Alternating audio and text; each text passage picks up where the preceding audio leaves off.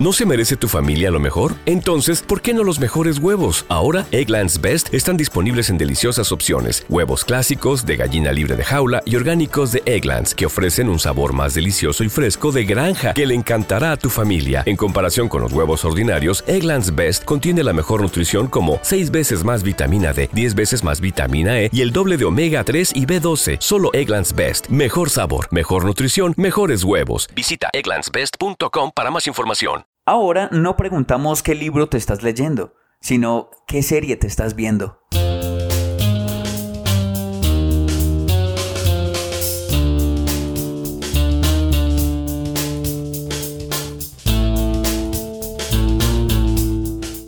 Episodio 7 de Sin Palomitas de Maíz, el primer episodio que grabamos en 2019 de este podcast de Enfermos para Enfermos, de series y audiovisual. Con micrófonos. Con nuevos, buenos, nuevos micrófonos. nuevos, increíble. Pero Por eso- fin. Eso termina siendo como una terapia, ¿no? Para nosotros. Sí, claro, enfermos. venir aquí y hablar y desahogarnos. ¿Vieron series en vacaciones y fin de año?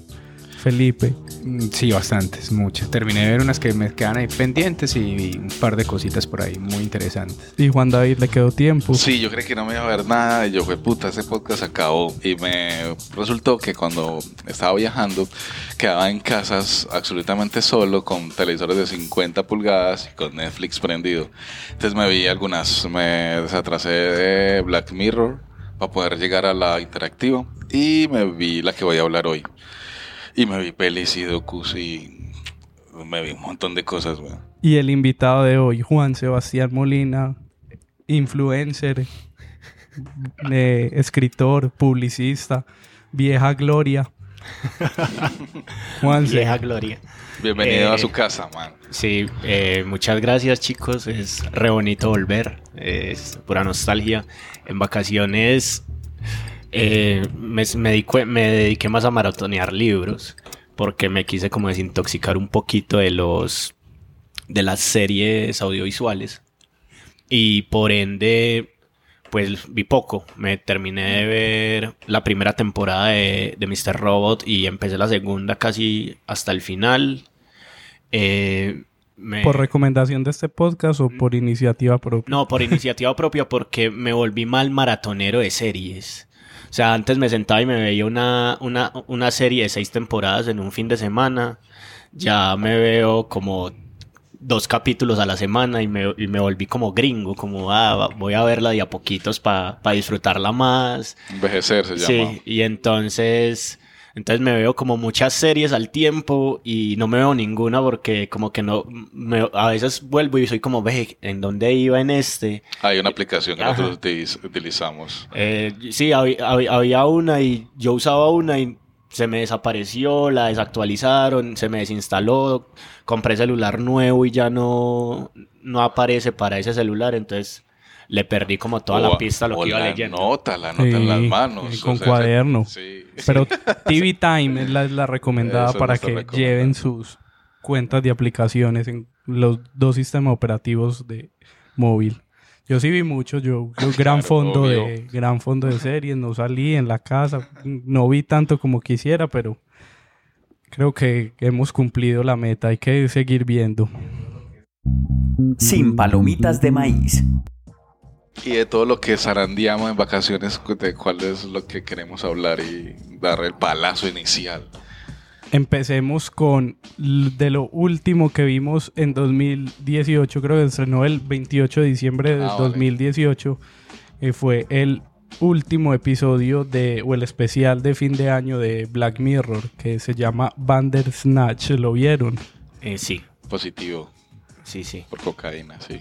Yo no, pero voy a hablar mucho de, de la interactividad. ¿no? Pero yo me No encontré, o tengo sea, como, como días previos o por esos días, un gran post de Alejandro Ángel en Facebook, en sus redes, donde desgranaba la historia de la interactividad en la televisión local, sobre todo porque sabemos de eso, y le estaba hablando al público local. Y también un poco como todo lo que previo a lo que íbamos a darle clic. Como que me leí toda la teoría. Rec- no recordé leche, leche no me la vi. Ustedes se vieron leche. Sí. No, Mm, no. no Yo no la vi, pero sí, como, No, sí, como pues, un, ejemplo programa. importante de, De la nuestra- de Era la muy loca la serie, eso sí recuerdo. Pero no recuerdo eso del, del volumen. En todo caso, que Alejo menciona una novela, serie. eh, Era una novela colombiana, creo que era dirigida por Víctor Mayarino y la escribía uno de los luthiers, un... ¿Cuál? Eh, un Rabinovich Monstock. No. Monstock es el más cercano a Colombia. ya les digo quién en un momento. Pues no sé. ¿Y qué, y, qué, ¿Y qué novela es o qué serie De es? leche, de Ah, de leche de la, leche, la que Pero los estamos hablando. no estaban metidos ahí. Sí, creo que también está ahí. Sí, había un combo de guionistas, un Perpisa. combo O sea, un, un montón de frikis hicieron como eh, por, por poner a la gente en la casa. a Jorge Marona. A votar Ah, con el control remoto. Sí, era, como la gente y ¿cierto? la gente bobamente decía que sí o no. Entonces, claro, podemos hacer toda la historia. No somos historiadores. Yo lo que siento como para iniciar el tema es que me, me- estaba retrasado en Black Mirror. Me tuve que ver dos. Que no me quería ver, que estaba asustado. Un me- año después. Me año puteó. después. Esa del perro me puteó. O sea, la, no, qué gonorrea de serie. Que este capítulo, Bandersnatch, es dirigido por el mismo director de, De de. Metalhead, Ajá. que es el de... Gonorrea. O sea, me parece que es una- un capítulo súper vacío, sin muchos elementos, muchos personajes, inclusive los créditos son recortos. ¿Qué gonorrea para doler, para incomodar? Bueno, y viene el museo, que el museo es una cosa genial Hacen de la misma serie, que recogen, inclusive los, los citan ahí, eh, recuerdan personajes, recuerdan trucos anteriores, que creo que es el, el- el capítulo más redondo para mí. Más redondo en Black Mirror es decir cochinado, o sea, el más doloroso, el más cochino, el que fue más lejos. Y bueno, y, y lanzan al 28 de diciembre en un acuerdo con Netflix. Un acuerdo es que eh, queremos in- interactividad. ¿A quién le decimos? A esta gente locos de, de Black Mirror, de esa serie sucia, eh, del futuro, cyberpunk. Sí, a ellos están y les ponen la propuesta y ellos dicen, ah, qué pereza. Y luego como cuando supongo que haciendo ejercicio que no debe hacer, supongo que navegando en internet que no debe hacer, eh, este parcero, eh, ¿cómo se llama el, el creador? de Black Mirror, Sí. Charlie Charlie Brooker. Brooker. Charlie, don Charlie Broker, eh, dice, ay, qué chimba, me ocurren ideas. Y se le ocurrieron un montón de ideas que las llevan a cabo y las lanzan después de fabricarla mucho tiempo. Inclusive que el editor dice que es de las, de las cosas más grandes que ha editado en la vida. Y sí, Porque que era un- sí, es que Cierto, porque era un, No, es que es una ra- era un, un árbol, un árbol de ramas En- y ramas y ramas y ramas. ¿Cuántas horas es, las- horas. es el- dicen que más de 5 sí. horas, como 360 y algo de minutos de se de rodaron. ajá. Sí, Alguien que no la resuma, ¿en qué va la cosa? de Black Mirror Bandersnatch es, sigue la como la un momento de la vida de un joven de 19 años británico que se llama Stefan que es desarrollador de videojuegos y se desarrolla en el 84 y eh, Stefan está obsesionado con un libro de Elige tu propia aventura que para mí No eran cosas nuevas pues no sé si alguien No, ese había tenido ese- experiencia ese- con esos libros Rayuela, ¿sabes- sabes? Rayuela. Sí, Ah, o sea, lo- Rayuela Lo y- más cercano que uno tiene literariamente es Rayuela y hay un libro que se llama Cuentos para jugar de Gianni Rodari, Que uno va... donde usted, usted va leyendo como los finales que le gustan. O sea, usted lee el cuento y él llega a un punto en el que le dice, hay tres finales, escoja cuál es el que le gusta y entonces usted los lee y después lee en voz alta, pues son cuentos como para leer en voz alta y para jugar con niños de colegio.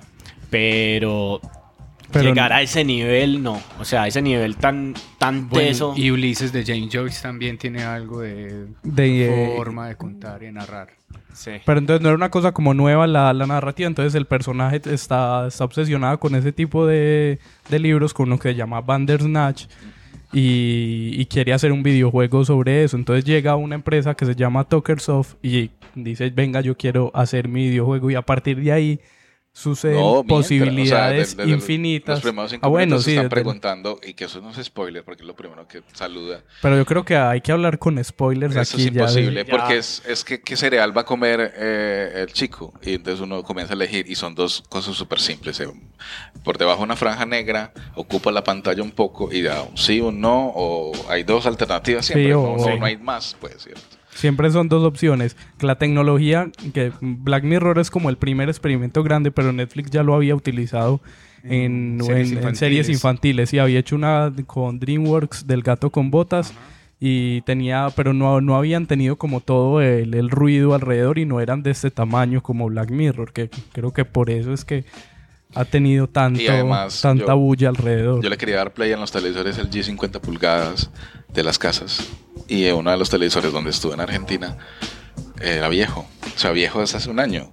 Entonces no tenía la estrellita para vérselo. En mi celular sí, yo no, pero esto no me lo puedo ver en el puto celular. En mi Chromecast donde veo todo no se podía, entonces Sí. lo tuve que ver en un, en un, en un Smart TV, pero no lo pude ver como en el Chromecast, que es donde lo y, veo esa, todo. y, esa, y esa fue una de las principales quejas que tuvo de como de la gente, de los fanáticos de Black Mirror, y es que eh, la tecnología de sus televisores a veces no les, pues no les permitió eso, entonces como que, que en parte se les pegaba o no, No, les era pasaba inteligente del todo. O sea, te dicen televisor inteligente y no son. Yo Ajá. usé el televisor Mac y en el Mac, en el, en el, en el explora- en el navegador, de, digo, en el cualquier programa de esos que eh, me deja navegar en internet, le di play y iba con el, o sea, porque había que estar con el capítulo con el mouse Ujú, en la o el mano. pad Ahí, mouse pendiente. cerquita. Y entonces el parcero mío de Argentina no entendía porque yo tenía el computador ahí, porque yo estaba súper nervioso y yo, pero play. Mi Y- mamá, y las sí, mamás y- que son unas magas, les voy a contar cómo la empezó a ver mi mamá. Mi mamá ha visto Black Mirror y, y ella también ve con Chromecast y hizo una vuelta muy extraña, puso a reproducir desde el computador la serie y hizo como un, un mirror de la, de la pantalla en, en el televisor, como que le transmitiera la, la captura de la pantalla y la empezó a ver y ella creía que era lineal y yo, pero ¿cómo estás viendo eso así? Como que no sabía que había que elegir, entonces creo, pero, pero el, porque Creo La- que vi una la- versión muy aburrida de la, no, la, Bandersnatch. la peli, si no le das opciones, ella se va. Sí, pero sí. Que es la opción más plana de todas. Sí. Y que uno realmente ve una hora y, ¿qué? 40 minutos. sí, como hora y media creen que es como el promedio de lo que Y uno dura. escucha- Ustedes- escoge rutas. Creo si que no, perdí. y no se puede volver. Y si se vuelve, hay que, hay que borrar, refrescar todos los cachés y volver a arrancar la película. Y ustedes maratonearon, es decir, terminaron su primer final y fueron por otros finales o cómo fue, o sea, para explorar todo el resto, cómo fue yo me quedé, yo me quedé cera- cerca de dos horas 40 viéndola. Eh, pues ya llegué a un punto en el que dije, uy, no, están estirando mucho el chicle. Y, y me empezó a saber maluco y, y me fui y dije, no, pongo otra cosa. Y, y puse pues otra cosa. Pero sí me quedé, me quedé encerrado en un montón de finales, dándole opciones, devolviéndome, tratando de revivir gente, tratando de, de que pasaran cosas. Juntar las esferas del dragón. Sí, o sea, una cosa, una cosa así toda, toda marica, pero es que es esto. Es y hay poder. cosas que me parecieron brutales y hay cosas que me, pareci- me- me parecieron extremadamente ridículas, pues, como, como la parte donde le hablan de Netflix, yo quedé como... A mí eso me pareció maravilloso. No. Yo leí que Como sí, que- que, le explica, eso es spoiler puro, No.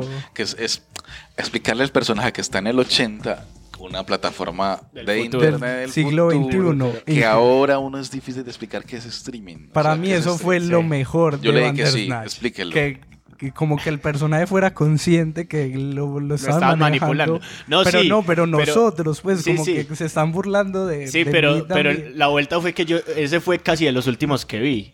Entonces ahí fue como, como que ya, ya, ya estaba ya. tan cansado y dije, uy, no, Ya ya, esto, ya esto sí es... Pero yo sí fui cruel, Sí. o sea, re cruel. O sea, yo todas las cosas, o sea, matar a, eh, eh, derramar o dañar, dañar. Ah, sí. Siempre, siempre fui cruel. Y el final fue una conorrea. Mi final, o sea, yo no me vi sino uno, no quiero verme, ni quiero verme más, pero porque vi por ahí pantallazos de cosas animadas. Y yo, pero que no llegué a ese pedazo por cruel. No, hay, hay, Por hay, cruel, güey. hay un guiño como al cine japonés, al cine, al cine, al cine chino, de tipo, tipo Kill Bill, pues como para tener la referencia más cercana. ¿Cuál es ese? ¿Chino Que- japonés? Son dos. ese es marica, japonés, ese es japonés. Lo separa, güey. Ese es japonés, pero, ellos les da mucha pero rabia. tienen, pero que, que tienen esas escenas de Sí, lucha sí. súper, súper Ah, wow, épicas, súper intensas. Y, y- y- y alguien puede dar esa ruta para no llegar allá. Y, y yo Sí, llegué, claro. y yo llegué ahí y quedé como, ¿what?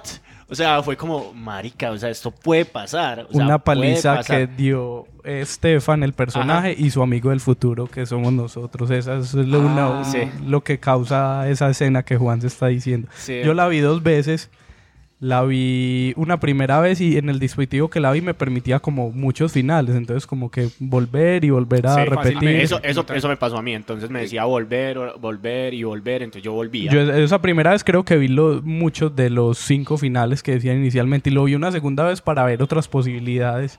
Yo cuando la vi sí pensaba en una cosa y es creo que este tipo de historias también lo quiere, el, quien las escribe o quien las hace lo quiere llevar a un, un lugar determinado. Entonces yo creo que uno, me parece bacano eso, que lo ponía uno también como en la posición de guionista, que cuál es la lección que hace que la historia avance. Sí, y, y hay una cosa, y hay una cosa también que, que me parece ahí dentro de esa misma psicología y es hasta qué punto uno no es el mismo personaje que está metido en la serie.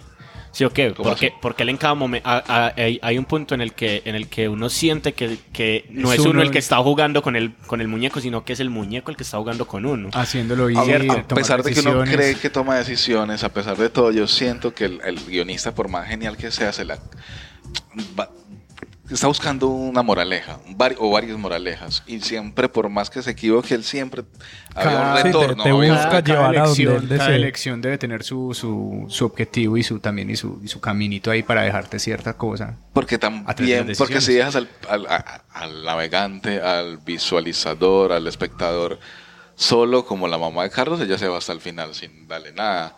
O escoge las aburridas, o escoge las más crueles. Y realmente un guionista cruel se queda sin personajes. Y realmente sin personajes no hay de interacción. Y que en esta y que en Bandersnatch pasa, en algún Sí. momento podés matar al personaje y se Yo- acaba yo- la, yo- se yo acaba la historia. Yo, Sí, yo, al- incluso- yo incluso no hay- lo maté hay por eso. Hay, un- hay un, mon- hay un momento y es apenas van como 25 minutos, media hora de película y, y ya puedes tomar la decisión de matarlo y uno se queda como no, pues. Exacto. O sea, esto tiene que ser largo, esto, o sea, porque uno también tiene la concepción de que es una película, entonces es un largometraje y cómo va a ser esto más cortico que un capítulo. Yo no lo de maté, Juan. David. Sí, le- Desde, como desde el 2014 se viene haciendo este tipo de experimentos, pues y ahora pues explotó con, con Black Mirror, pero ¿creen que esto en el futuro va a ser como el futuro del audiovisual, No. sobre todo las series? No, o, no, no. No, algún es- El espectador es muy perezoso, weón. Yo Ajá. tú llegas experimentando con el con opciones desde hace rato y la gente, la gente somos nosotros, o sea, en general, cogemos el mouse, damos play, ah, ponemos pantalla grande y damos un paso atrás. Y es como un nos ritual, corremos. pues, sepa, porque todavía somos muy pasivos.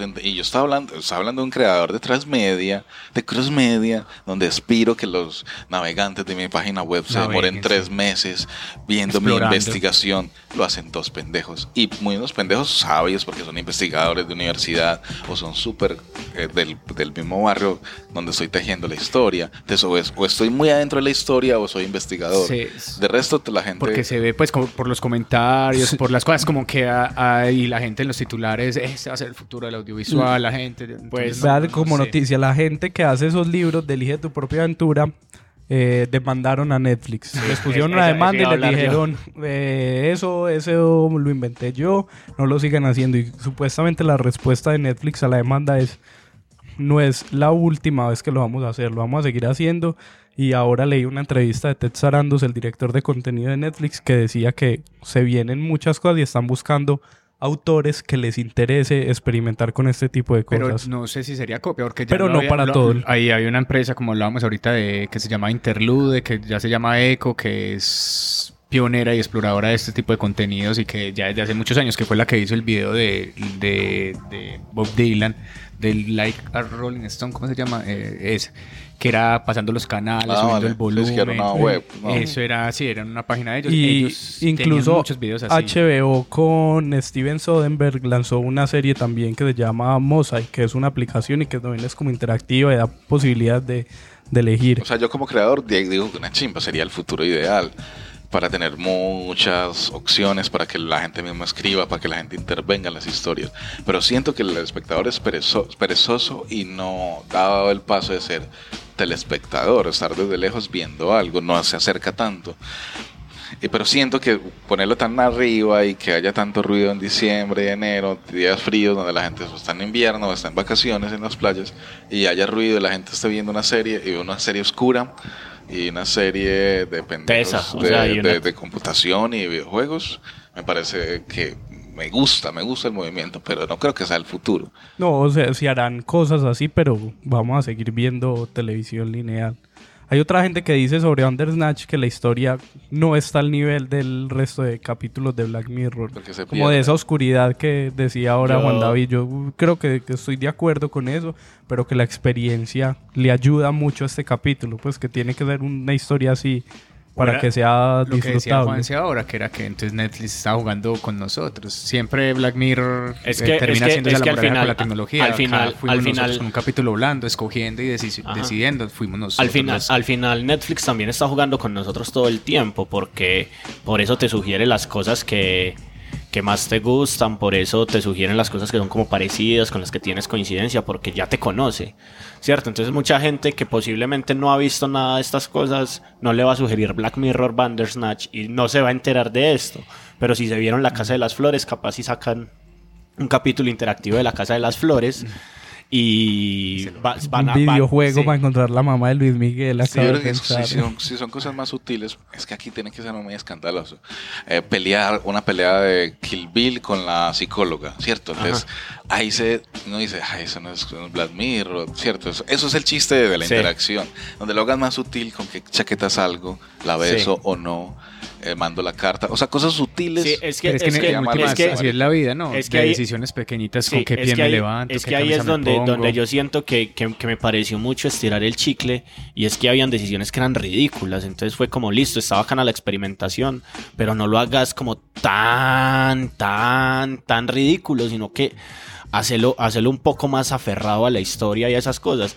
Que incluso yo hablé con varios amigos y les dije como, hey, parce, ¿cómo te pareció Bandersnatch? Y me decían, no, la historia es muy mala, o sea, se justifica con la interacción y todas esas cosas, pero cuando vos te pones a mirar cómo funciona esto y cómo y cómo está a nivel narrativo le falta y la siento muy floja y yo era como cierto tienes, tienes toda la razón entonces creo que ahí quedó como en deuda Black Mirror y para hacer si, si es su última entrega para hacer su última entrega creo que me quedo más con el último capítulo digo de la, se- de la lo temporada. los dos minutos, se vendió al, al barrio de Lanús. Las, Eh, Sí, pero, así. pero la usaron como Pero sí, la- la- la experiencia no, y funciona las muy bien. de investigación sobre la gente que decidió también va a ser muy chimba todo Sí. eso. Ya han salido ya algunos datos. Netflix publicó, por ejemplo, esta semana que el 70% aceptaba trabajar en, en- para hacer el videojuego. Que es como debería ser. Eso es de las cosas que no entiendo de por qué alguien elegiría no hacer el videojuego si acaba la historia, pero de esas decisiones raras que aprenden ahí al inicio de Black Mirror. Igual está confirmada una quinta temporada de Black Mirror que eh, se espera que esté en algún momento de 2019, que se vio retrasada por la producción de Bandersnatch, pero que en algún momento llegará. Entonces, si no la ha visto como Felipe, creo que tiene que verla y, jugar y, y meterse ahí en el en Bandersnatch. Y seguimos que con la ruleta a ver quién es el turno. Ojalá se me invita. no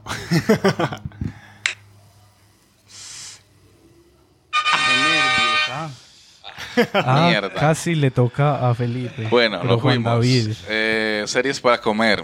Series suaves que no me pongan a pensar y que me dejen di- di- digerir la comida. Y me va a contradecir después de presentarla, obviamente. Mm. Rick and Morty. Ricky y Morty. Ricky Sánchez y Morty Smith se llaman. Es una serie de dibujitos animados. Está en Netflix. Tres capítulos. Eh, Tres temporadas. tres, eso, tres temporadas con capítulos de, no sé, 10, 10 capítulos por temporada, 31 capítulos tienes para ver. Y es una serie de animación creada por Justin Roiland, me va ayudando Carlos y Dan Harmon, Correcto. para Adult, Adult Swim. ¿Eso qué es? ¿Un canal o una plataforma? Es, es un canal. Canal. Adult Swim, eh, incluso Adult Swim es, es como una, una cosa que tiene como Cartoon Network, que es como para adultos. Ah, vale. ¿Cierto? Que era, es, es donde empezó Pollo Robot. Ah, que era, vale, que era de sábados después de las 11 de la noche. Que es, sí. Sí, Bueno. pero creo que ya después se convirtió como en, en canal o en algo, o en algo independiente en lo que ya dan es contenido así para adultos, que, nos, Rick. que nos contradiga Wikipedia. Ricky and Morty es las aventuras de un científico que es Rick y su influenciable nieto Morty, quienes pasan el tiempo entre la vida doméstica, porque es una sitcom, no deja de serlo, eso es lo, lo efectivo de, de este inventico, y los viajes in- espaciales intergalácticos. Eh, pueden por ahí ver pues, como historia. eh, hay unos cortos rudimentarios animados por Royland en el festival de, de Canal 101 eh, llamado Dog and Marty, con Marty con H después de la M, y se nota como cuando uno ve Los Simpsons en el capítulo 80 en el- en- del año 89. Eh, ¿Qué pasó? No sé si conocen una serie que se llama Community. Community. Community. Community. Community. la- ¿De qué va la cosa? ¿Saben de qué es? De eso es una serie que es sobre una, una universidad eh, comunitaria en Estados Unidos. Es, creo que es el, el nombre. Y no, es una serie, una serie. De, de, De gente. de gente, exacto. y creo que ya se, se Harmon peleó. acabó en eh, con 2015. NBC, eso es lo que sé. Hubo una pelea, la de puta, eh, se tiraron cosas, se insultaron. Y este parcero, Harmon y Roy Lance, eh, desarrollan la serie que ya habían piloteado, que habían hablado seguro. eh, y comienza la serie que es ahora universalmente aclamada, dice Wikipedia, por originalidad, creatividad y humor. Eh, entonces el combo como esta serie eh, es el abuelo, Rick, Morty el nieto, Jerry el papá estúpido, eh, Beth la mamá inteligente y fuerte, eh, Summer la hermana adolescente. El abuelo y el nieto viajan por aventuras súper locas y eso se intercala con problemas de la vida cotidiana. Es como un Futurama mejorado, ultra mejorado. Y, mejor, y Futurama ya era mejor que Los Simpson y, y tenía acompañada la acidez de South Park en Futurama, eh, pero Rick and Morty lo lleva lejos, o sea, lo lleva re lejos. Es como ellos se pensaban en volver al futuro como en animado y como si fueran eh, las dos personalidades, personalidades vestidas en el viejo y en el joven con la idiotez americana y con la ebriedad esta de, del no me importa de los americanos como tal Eh, y un poco como también recuerdan a Ren, y- Ren and Stimpy Sí, ¿No? claro. Sí. Sí. Y Beavis and Butthead. Todas esas series Eso, de y- MTV. hijos de, de gente cochina que dice cosas cochinas y Que no se sé, ven cochinos y que y se- no hay risas grabadas, no, es humor negro, negro del todo, lo sueltan. Y yo comencé raro, porque yo comencé a verme en la temporada 3, porque estaba en la casa en Argentina y el parcero comenzó a tirar temporadas. Y yo estaba, eh, realmente, la temporada 3 se necesitan cosas muy, eh, drogas muy buenas para poder potenciar eso que estás viendo ahí. Pero es que con Rick and Morty pasa una cosa que, que no pasa con la mayoría de series de animaciones, que sí es como que gana mucho cuando uno la ve en orden. No es una serie como Los Simpson que ahí estás. Ajá. de- puedes ver cualquier episodio y funciona porque ya sabes de qué va con Rick and Morty. Si, ten- si tenés previos, sabes, ganas muchas se cosas. potencia, porque yo me la vi y yo me divertía, yo entendía qué iba la cosa, están hablando de multiuniversos, están hablando de la gobernanza, están hablando de la cultura, están hablando de un montón de mierda. El personaje me decía, véase la primera temporada para poder que quiera los personajes y potencie lo que está pasando con cada uno. Entonces me volví y ya me voy a volverlas a verlas. Yo voy en la temporada 2, voy para la 3 y la 3 me la he visto como hasta la mitad, que creo que son los mejores capítulos que hay. Cierto, Dan Harmon dice que todos los episodios de Rick and Morty siguen la estructura básica que Harmon llama embrión de una historia. Se trata más o menos así, ¿cierto? Un personaje está en su zona de confort, pero quiere algo, está inconforme. Entra a una situación no reconocida, se adapta a esa situación, consigue lo que quiere, paga un alto precio, vuelve a la situación de partida cómoda, no cambia ni mierda o cambia mucho, ¿cierto? Él lo que lo, llama como a la naturaleza del protagonista está. Nota un pequeño problema, toma una decisión, convoca cambios que, quedan, que dan satisfacción, pero hay consecuencias. Y esas consecuencias deben ser neutralizadas y el protagonista debe admitir que realmente no puede cambiar nada, que la vida no la pueden cambiar. Eh, temas, claro, la cotidianidad, la economía, lo social. Trata, sobre todo, o sea, y uno lo puede eh, degustar, trata la familia, la amistad, la unión, ¿cierto? Pero también la desbarata y la vuelve nada y la critica, y critica el matrimonio, y critica la unidad, la, el colegio, que Morty es súper amante del colegio. Y él le dice, pero ¿para qué no, ¿Pa' apre- qué no aprendes ni mierda? Y él dice, pero quiero ir porque, porque quiere ver las chicas, entonces habla del amor y, y eso lo revuelve con existencialidad porque Rick es súper fatalista y un anarquista y es pero también tira filosofía y, bueno en resumen como dos idiotas que viajan eh, por el tiempo en el espacio y el tiempo y hablan de la vida de ahora. o sea, yo vi capítulos donde decías, estás, estás tocando, me estás haciendo llorar, cabrón, ¿cierto? Un- una serie que era para comer, digestiva, que no iba a importar nada, termina golpeando el alma y el corazón porque uno baja la guardia, baja los brazos y deja entrar todo el contenido y se sorprende con filosofía, con amor, con un montón de vainas. O con asquerosidades y o cosas que lo acaben uno de risa, porque Rick and Morty como que navega entre todo eso. Y Pero- la dan también en otro, en, en televisión abierta, donde, además de Netflix, donde también está.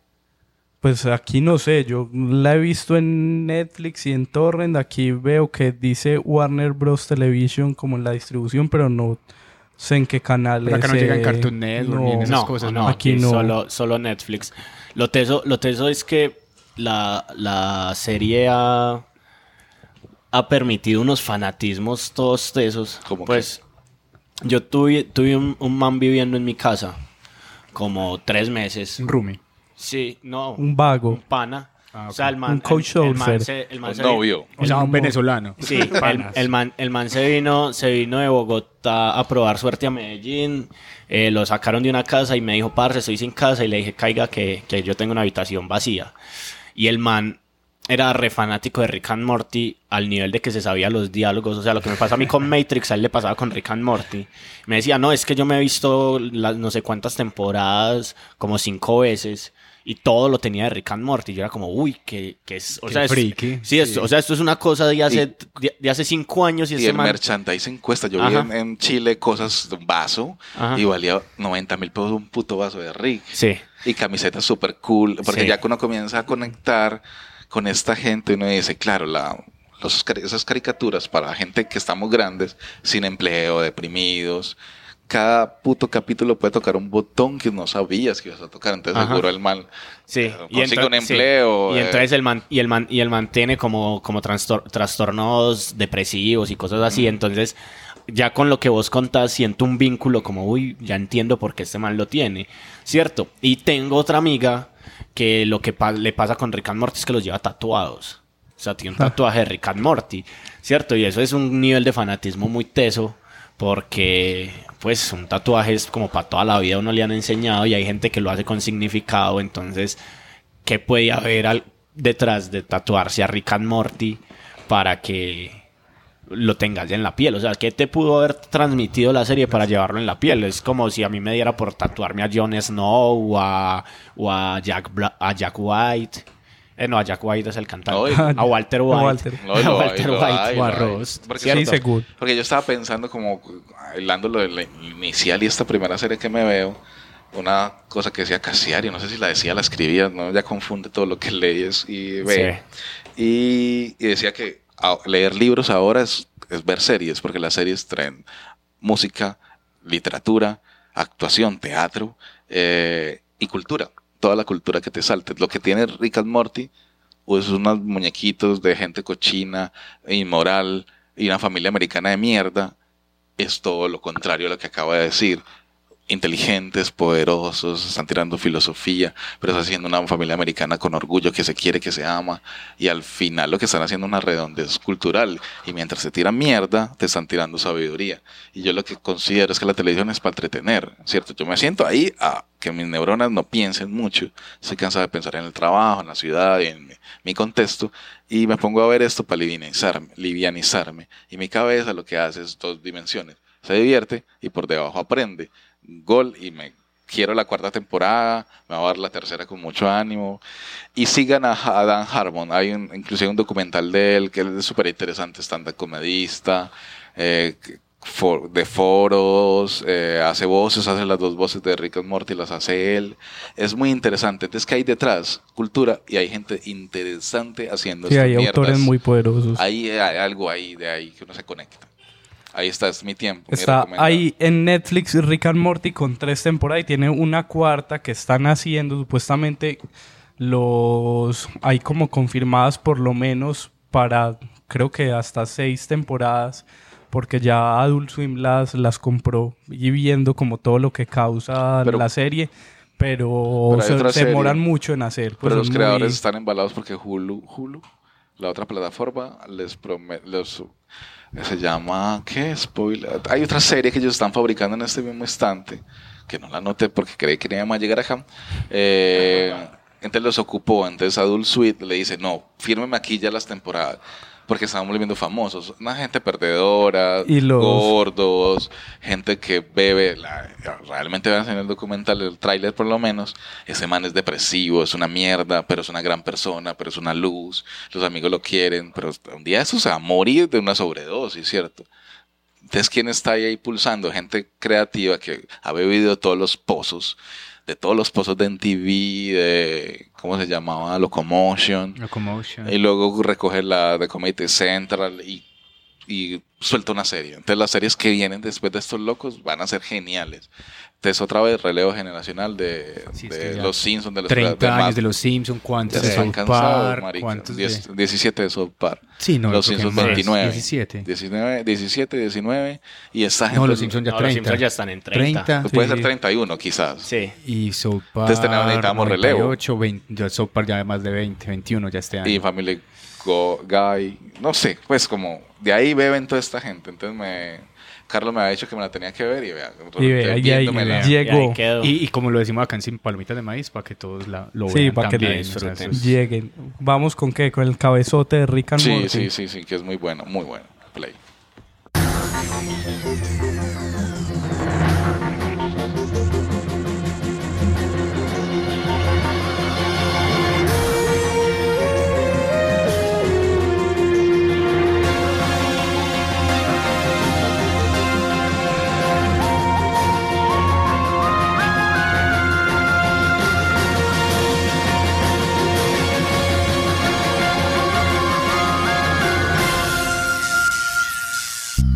Sin palomitas de maíz. La ruleta, nuevamente.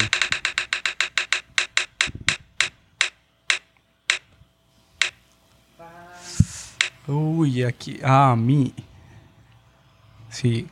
Es mi turno. Esta vez. Y yo no voy a hablar de series Ah, por buena. primera vez. Por Oh, primera vez en los siete episodios trampa. de este podcast no voy a hablar de series. Aunque las últimas dos episodios también como hice. resumen. hice ahí como unas trampas, pero- Era el fin de año. y eso. Foros. ¿Qué Pero en el episodio ver? 5 hablamos eh, de cinefilia en tiempos de Netflix y la discusión de los primeros minutos de este podcast era alrededor de, un de tweets de que gente decía que Roma, la película de Alfonso Cuarón, era una gran obra y si eras un cinéfilo la debías ver en En una cine, pantalla en cine. grande. ¿Ustedes ya vieron Roma Sí, señor. en cine o en pantalla chiquita? En pantalla chiquita. En Netflix, sí. Y le debo, y le debo el cine. y Juan, Es Roma, sí me la vi en... en el metro como... No, no, no, no, no, no. no. Muy chico. No, parce, como, como eh, Black Mirror. Y esta tenía que ser en televisor grande, que yo la viera y me impactara y, lo, y veía, veía el grano, la vi en Chile.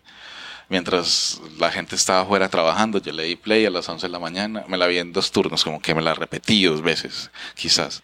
Porque no es una película fácil, aunque sencilla. Sí, no. Porque toca muchos temas, porque es en blanco y negro, porque se habla en mexicano. ¿o cómo se- Mexicatl. Mexi- esa, un idioma que tienen las chicas empleadas de servicio de los ricos que vienen de pueblos y hablan su propio idioma entre ellas, su propio lenguaje.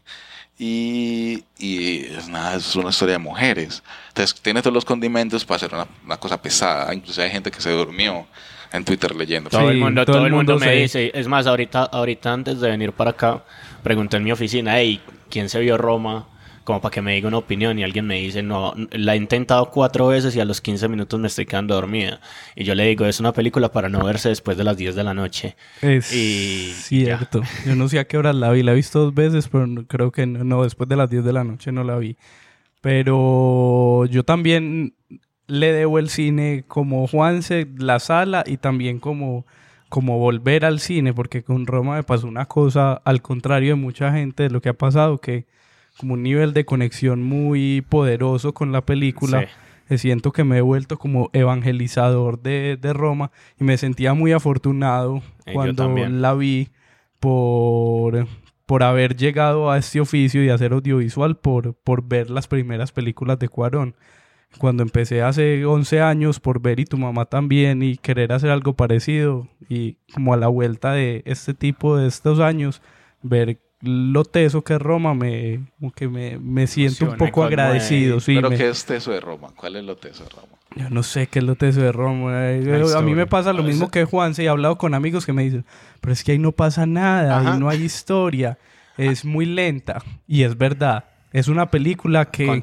Para mirarla. Sí, O sea, sí, O sea- cinematográficamente es... pero es- lo que pasa con Roma y que creo que es una cosa que Juan David en algún momento de la vida decía y es los latinoamericanos deberíamos encontrar una forma propia de contarnos. Y creo que Roma está muy cerca de eso porque es sin ser utilizando las mismas herramientas que ha usado el cine desde hace 100 años es muy cercana es muy muy íntima muy es te permite como conversar con los personajes ahí al lado de ellos y, vincularte de unas formas como que lo conmueven a uno de formas que me sorprendieron a mí que una película me lleve a eso. Hay una cosa muy tesa que vinculé, pues ahora pensando en un mundo para Julius, que creo que es una un escritor genial de Latinoamérica que ha escrito desde la riqueza, o sea, siendo los hijos de los ricos de la casa de los ricos,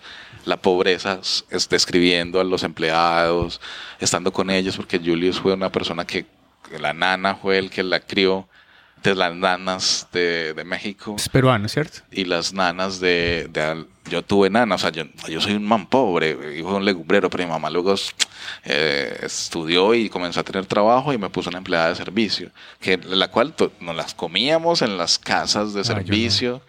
En la mayoría de gente tenemos esa anécdota, porque el abuelo también tenía luego una nana y también tenía de mi edad y terminamos siendo novios. Entonces las nanas crían, las nanas están ahí eh, siempre cerrando las puertas. Entonces elegir Cuarón, que una casa rica del barrio Roma, de la colonia, la colonia Roma, Roma. cuenta la historia desde la versión de las chicas que están en el cuarto piso, después del patio, en el cuarto chiquito, en el feo. Pero también cuenta la historia de las casas grandes, pero con, con ciertas escenas, porque no, es- no son los grandes dolores.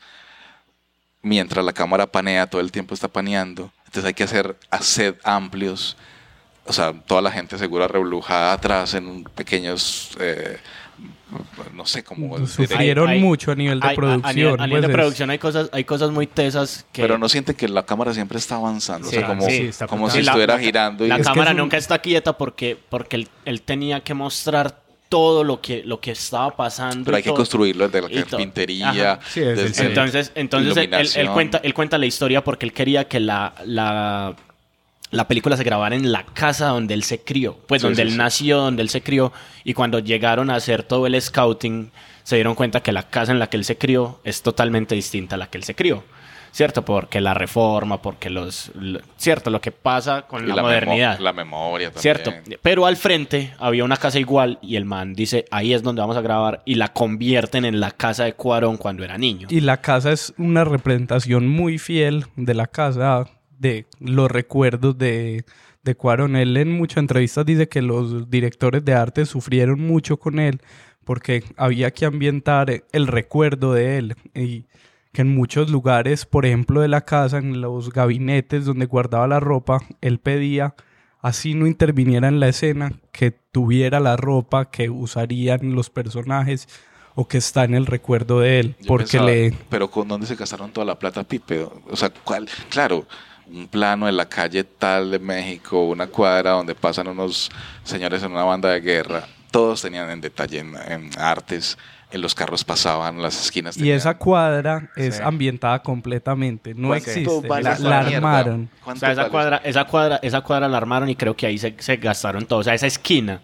Porque esa esquina, él dice, es una representación de cómo era esa esquina hace 50, 40 años, 30 años, pero no es la, la cuadra como está actualmente. Pues la esquina, ese cruce ya no existe. Y nos tocó armarlo por completo y es una de las partes más tesas, pues, de la película porque rompe un poco un montón de cosas con respecto a lo que está pasando. Pi- Inclu- Píllese los créditos, carpinteros, constructores, Sí. albañiles, son largos. O sea, esas Sí, eso- películas eso- largas. Pero para que hablemos de producción y de presupuesto, una película que valió 15, entre 15 y 20 millones de dólares. Joder. Y Cuarón decía, es una historia mía propia, íntima. Eh, él, pues un director con Oscar, pero él decía, "Le- la única productora que podía hacer esto y que confió en mí es Netflix. Netflix. Entonces creo que, pues además de todo lo bonito que es Roma, creo que fue posible en que le copiaran y que pasara todo lo que está pasando alrededor de Roma por Netflix y, Y- por sí. todo lo que Y está sucediendo alrededor de, de Roma. Y muy no, y de los tres mexicanos. Ah, o sea, bueno. sobre todo porque los tres mexicanos están en el top. O sea, le están enseñando a hacer cine a la Academia del Cine, ¿cierto? Porque llevan cinco años monopolizando la, la temporada de premios, donde les están diciendo, mira, que se pueden hacer de distintas formas, y entonces tenemos... Yo Don- que cogieron ritmo. Ajá, o sea, cogieron, sí. tienen ritmo. Entonces tenés a Cuarón que se gana Gravity, tenés a González Iñárritu que se gana, que se gana con, con Birdman y con The Revenant, y después llega este Guillermo. man de Guillermo del Toro y se gana con La Forma del Agua, y ahora Roma vuelve y les dice, hey, Cuarón... pero es- 10 dominaciones. Y una- ¿No te parece muy exagerado? pero una- No, No, todas no. completamente imagínate, merecidas. Imagínate que hay, hay una cosa, hay una cosa que hoy, hoy he hablado con alguien sobre lo contemplativa que es Roma. Él me, él me dice, es que a mí me cansan los planos y y los planos que hay fotográficamente Pero le- yo me sé- parecen muy bonitos. Pregúntale ese, pero no te cansa la vida. Ajá, y, y yo le, pero y entonces yo le dije, yo le dije, es que Roma no es una, no es una película solo para contemplar con los ojos. Roma hay que escucharla, porque todo lo que encierra Roma adentro es el ruido de la calle y es el ruido que todos hemos vivido afuera del pregonero, del perro ladrando, del carro Del pasando, del, todo, del siempre. Y, y Cuarón, y Cuarón en, un- en- en- hay una entrevista que le hacen el New, el New York Times, creo que es, y se lo llevan a él hacia Roma. Y él se monta en una camioneta y, le- y les dice a ellos, párense y vamos a escuchar. Yo lo que quería mostrar en Roma era que la gente escuchara lo que yo escuchara. Cuando la salida, niño. la salida del cine para dejar hablar a Pipe, que no hemos dejado hablar a Pipe. la salida del Si cine. no la viste. La salida del cine por ahí tiene por ahí 40 personajes. Y el ruido, el, como, ¿cómo se llama eso en literatura? Que son muchas voces. La cacofonía puede ser, pero es una armonía. Eh, Polifónica, no tan... pero arrítmica, Sí. o sea, es súper bella. O sea, esa escena valió Caos un total. billetal. Es una escena donde, para terminar y dejarte la pelota, Pipe, siento que la gente se duerme. Yo me dormí también, porque la película tiene un peaje muy lejos, como o sea, te engaña. Vamos para tal lado, pero comienza a hablar de, de cosas que sucedieron en la historia de México. Las toca un montón de... Yo entendí realmente, y eso es un spoilazo, eh, la masacre de, la, de los El halconazo. estudiantes. Sí, el halconazo. ahí la entendí porque o hay trasfondo y claro que es un invento y creo que es una versión de Cuarón de quién era la gente que dispara para que el Estado no dispare. Y duele profundamente. Alguien puede estar dormido pero a mí me dolió porque yo estaba esperando ese dato esa explicación desde hace mucho rato.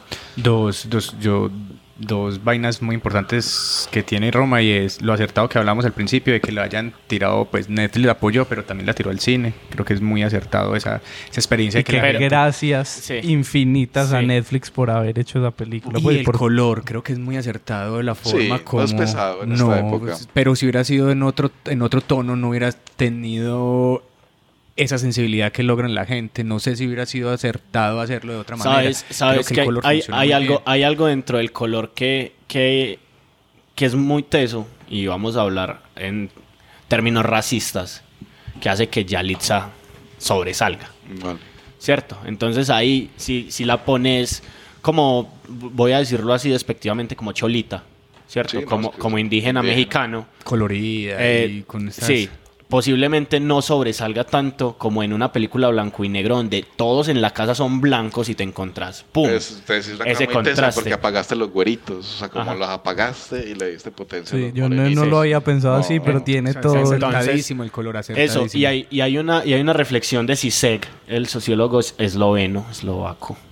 Se me va aquí como la nacionalidad, donde el man dice que es una nueva forma de mostrar el esclavismo o la esclavitud moderna. y, e incluso romantizarla, ¿cierto? El, el entender, el entender que la nena, la nena se, se desvive más por los hijos de otros que por los de ella, ¿cierto? Y bendice, bendice más tener los hijos de otros que los de ella.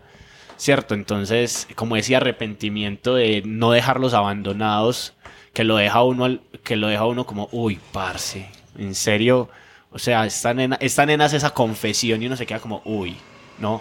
Y al- O sea, al- No diga la confesión porque la vean alrededor, es que, que- alrededor de Roma se generó un movimiento como pasa con otras películas, pues vuelve otra vez el tema de, de pronto de la economía, la violencia económica y todas estas vainas o el tema Es- del- eso Yo es- creo que eso es una historia de muchas, mujeres. O sí. sea, en marco, realmente, esquemáticamente es una historia de mujeres, de las empleadas de servicio, de la mamá, de las abuelas, de las amigas de todas estas y de anteriores. mujeres en general hay un diálogo que Qué resuena mucho en la película y que como que ha trascendido y es que dice un personaje, una mujer a otra mujer, siempre hemos estado solas. Y que como que ha sido muy muy diciente de lo que está pasando en el momento, pero yo creo que la pregunta de Felipe no Pero la no conversación no se ha dado solo en ese tema, Pero pues, sabes que me gusta, del o sea, porque ese frame se volvió Ah, muy sí, famoso porque claro, lo aíslan y lo mandan en redes y ah, el héroe, hombres mal paridos eh, que nos has dejado solo y siento que no, weón. O sea, que aquí hacen quedar mal al hombre, muy mal. Roma nos va muy mal, pero efectivamente, científicamente, así como lo hicieron, es, es verdad. Y nominada- pero pero las mujeres son poderosas. Sobre todo siento que las mujeres son más allá de los hombres, sobre todo las mujeres, son poderosas. No, si digo más cosas, pues sapeo la película. No, pero ¿A qué, a qué categorías lo nominaron? Está nominada en 10 categorías de, en el Oscar, empezando con mejor película, mejor dirección, mejor actriz, mejor actriz de reparto también está por ahí, mejor película extranjera, mejor eh, edición de sonido, mezcla de sonido, puede diseño de producción eso, sí. y guion original. Mejor extranjera y mejor película. Había Sí. pasado alguna vez. Sí, había pasado con el tigre y el dragón. Ah, vale. Sí, también cuando la vi en nominada. La... Pero yo quiero cerrar esta discusión que llevamos 15 minutos. Y no- Es La trampa de Carlos de hacer foros y discusiones y, opinia- y opiniones es, es que a Cuarón en una rueda de prensa le preguntan lo mismo que nosotros discutimos, que a la tuitera que Carlos un poco debatió. es, ¿Será que se está acabando el cine porque lanzas en plataformas películas? Y él le responde, pues no se está acabando el cine porque el cine como tal se vuelve fuerte mientras una película en blanco y negro, hablada en mexicano, mexicano O en indígena, español, es que o es en es- completamente o en en español. Sí, es cierto. Vaya 10 veces a- nominado a los Oscars, se puede ganar la extranjera y la mejor película. Y hable ¿Y de temas de izquierda todo el tiempo, de, de reivindicaciones Sí, de si usted ve mujeres. los comentarios de la derecha criticando esa forma de hacer cine, esa forma de... Porque de sabes qué, porque es una bomba que le ponen a la cultura sin detonarla. O sea, es como la ponen ahí, los asustas, los le muestras lo peor de la raza de los gringos, de los ricos, de los blancos, de los poderosos y resaltas a los pobres. Claro, eso no les va a gustar, pero me parece que Cuarón responde todo lo que nosotros balbuceamos en como en muchos minutos, pero pero estamos con él. Sí, So- yo sí quiero hablar de de, lo último de Roma. más. No, y es eso que hablamos al principio, que a todo el mundo no le gustó y yo sí quería decir como sin etnovismos que puede que no le guste a todo el mundo, no es una película para todos. Pero lo que pasa con Roma y creo que es lo que pasa en general con el arte es que si uno logra conectarse y, y que lo emocione a uno y que lo conmueva, pues magnífico. Y si no, llegará otra cosa que lo conmueva a uno a ese el nivel arte es como Roma. al final. No, y ahí Pero que Cuarón y Netflix, muchísimas gracias por dar Roma, porque, que, porque de verdad como que lo que decía Juanse, que se lo debo, le debo el cine, yo también ahora creo que le debo el cine a Cuarón, no solo la sala, sino el cine como Ajá. oficio. Y, y con esa reflexión final del arte leí algo muy bacano en estos días que le preguntaban a Gilles Deleuze hablando sobre cine y él decía que hay tres funciones del arte. La primera es embellecerlo, embellecer la naturaleza. La segunda es espiritualizar, espi- espiritualizar la naturaleza y la tercera, rivalizar con la naturaleza y en Roma están todas tres. Entonces con eso nos terminamos acá y que vamos a ver. El tráiler de Roma para irnos.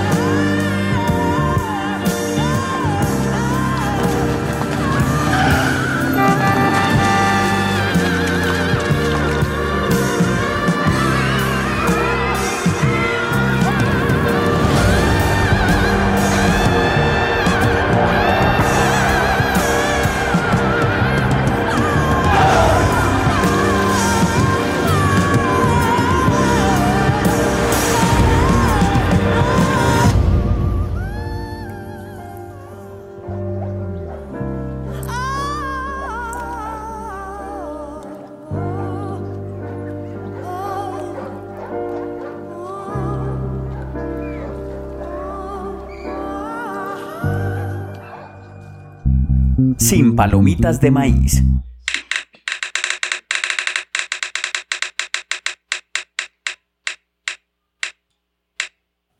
Y después de una conversa muy sentida y larga de, de Roma, es el turno de Felipe, que va a hablar de una serie ahora sí, Bueno, volvemos a las series de HBO.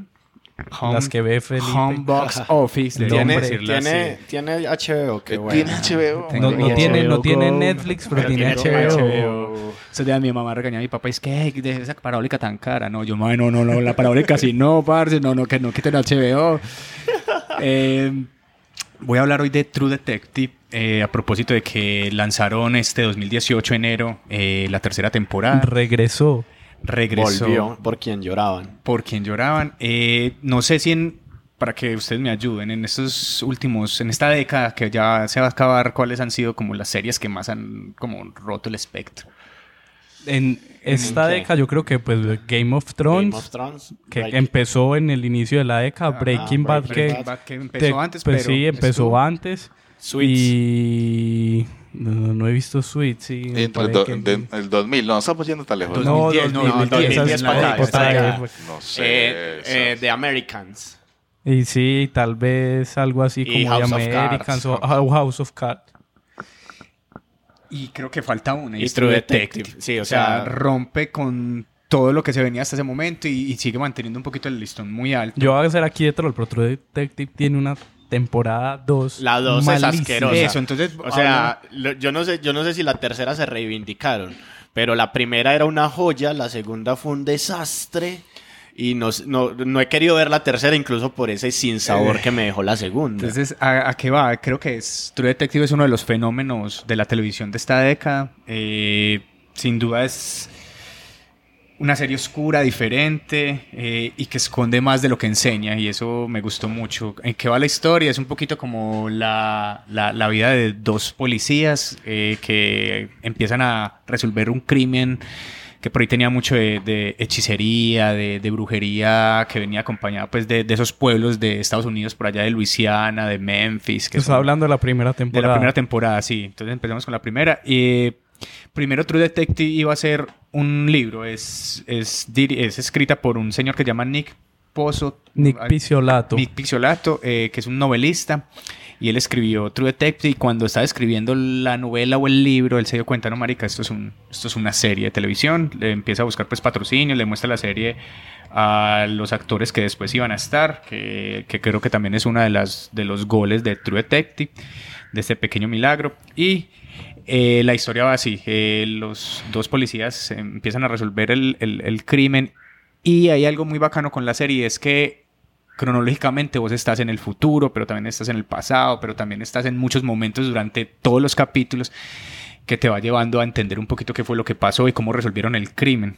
Eh, la serie está dirigida por un chico que se llama, no sé si será japonés o la ayuda Kari Fukunaga, pero solo la, la primera, temporada. La segunda, no, la segunda es de Nick, pero la, ese, esta primera temporada la iba a dirigir el señor González Iñárritu, pero cuando eso le dieron Birman, a él le encantó True Detective, pero prefirió en ese momento de su vida hacer Birman. Entonces llegó este man Y ya sabemos el resultado, pues. ya sabemos del resultado de Birman. Y eh, la primera temporada, hasta ese momento, Six Feet Under había sido como la, la que más llevaba eh, audiencia en HBO ah, en sus temporadas. Y True Detective, hasta ese momento, ya después vinieron otras, pero hasta ese momento fue la serie que más eh, llevó espectadores en su primera como temporada, que fueron como 11 millones de, de espectadores. Y hay algo muy brutal y es que no se trata solamente del crimen, sino que empiezan a adentrarse un poquito en esta forma de contar desde el pasado, desde el futuro, cuando ellos los empiezan a, a- a entrevistar para que digan qué fue lo que pasó. Empieza uno a concentrarse mucho en los personajes eh, y creo que ahí está En los policías que de- son dos policías eh, que son dos actores muy tesos que es, ayúdame con el apellido porfa Matthew McConaughey Matthew McConaughey. que digamos que lo conocemos en películas muy tesas como el, Club de los Desahuciados. El Club- eh, El club sí, de los es- desahuciados. Dallas Buyers Dallas Club. Club. Así lo, lo yo, yo me quedé como. ¿qué es? Es la traducción de Las domingo, de, de- de domingo por la tarde. Muy Hay, hay hay que esa- un en algún podcast de traducciones, Traducciones de títulos de películas. Sí. Y Eh, Woody Harrelson, que es, eh, ese sí estuvo en más películas, por ejemplo, Asesinos por Naturaleza, estaba pues como más, pues también es- los dos son muy tesos. la- Sí, ambos ganadores- son- Ganadores de muchos premios, de Oscar, de todo. Y en esta primera temporada era como importante porque era de los primeros actores como que ya estaban en cine, que estaban haciendo cosas de cine y que volvían como a la televisión. Era del, en 2014 cuando se lanzó la primera temporada, eran pocos los actores que lo hacían. ocho capítulos y vos en los ocho capítulos te perdés porque crees que el, el sospechoso es uno, después que ya lo encontraron, después crees que son los policías, los policías hacen de todo para poder eh, llegar a... se obsesionan mucho con el caso y aparece un personaje muy brutal, creo que también la misma pregunta que les hice al principio de qué series rompieron este, esta década, el personaje de Rus, que es el personaje de, Ma- de- De Matthew McConaughey. Creo que es uno de los personajes de series más importantes de esta década, sino de la historia Sí. también por su, por su caracterización. O sea, es brutal. Eh, lo que hablaba Juan David ahorita de- desde la filosofía, desde la forma de ver el mundo, desde el existencialismo, nos deja unas frases brutales que por acá noté, que me parece que para una serie de policías rompe pues como todo. Y el man dice, por ejemplo, frases como esta. Uy, se me fue cuando habla del tiempo, por ejemplo, ¿qué es el tiempo? Él dice la eternidad, donde no existe el tiempo, nada puede crecer, nada puede llegar a ser, nada cambia. Por eso la muerte creó el tiempo para cultivar las cosas que matará. Eso lo dice mientras que lo está entrevistando otro policía y constantemente les va mandando tanto a, a los otros policías que lo están entrevistando cuando está con, los, con su compañero buscando pistas. Eh, totalmente siempre está ese yo no duermo, solo sueño. Todas son frases muy tesas de Roth que como personaje se vuelve muy poderoso porque después que terminan el caso ya no son policías, después son detectives, después les toca reabrir el caso como yo no sé cuántos años después. Y audiovisualmente me sorprendió mucho el capítulo 4 con el plano secuencia que increíblemente más largo de la de los historia de las series. secuencias importantes en la Seis televisión. minutos duras de hijo de puta. Yo no había caído en cuenta que era plano secuencia. Yo apenas en estos días viendo, yo, ah, marica, es que nunca pararon la cámara y es que entran a una casa, hacen de todo allá para llevarse a un chico que les va a dar una información y, Felipe le encanta contar. Todo. y con spoiler, sin palomitas, pero con spoiler. Pero no vean la primera temporada. Y creo que son ocho capítulos, son muy brutales todos. Es una serie creo que de culto esa primera temporada. Después, como decían mis compañeros, en la segunda cambian la forma de narrar y cambian la... Ya, ya son muchos los... Como desde muchos puntos de vista la historia. Pero con lo que vas a decir, Pipe, es importante como contar que True Detective no es una serie, no es una miniserie, sino que es una serie antológica. Es una serie que cada temporada Es trata diferente. el mismo tema o El pues tiene como el caso. mismo... Caso a el seguir. mi- no el Mismo mismo... Como el mismo concepto. Pero no es capítulo a policías, capítulo, sino temporada antológica. Eso es una sí. temporada antológica. Entonces, cada una de las temporadas sigue a unos personajes y que siguen un caso independiente. Eso pasa también, por ejemplo, con Fargo, la serie de FX Ah, también vale, hace vale. poco eh, que también se lanzó. Funciona así, cada temporada es diferente.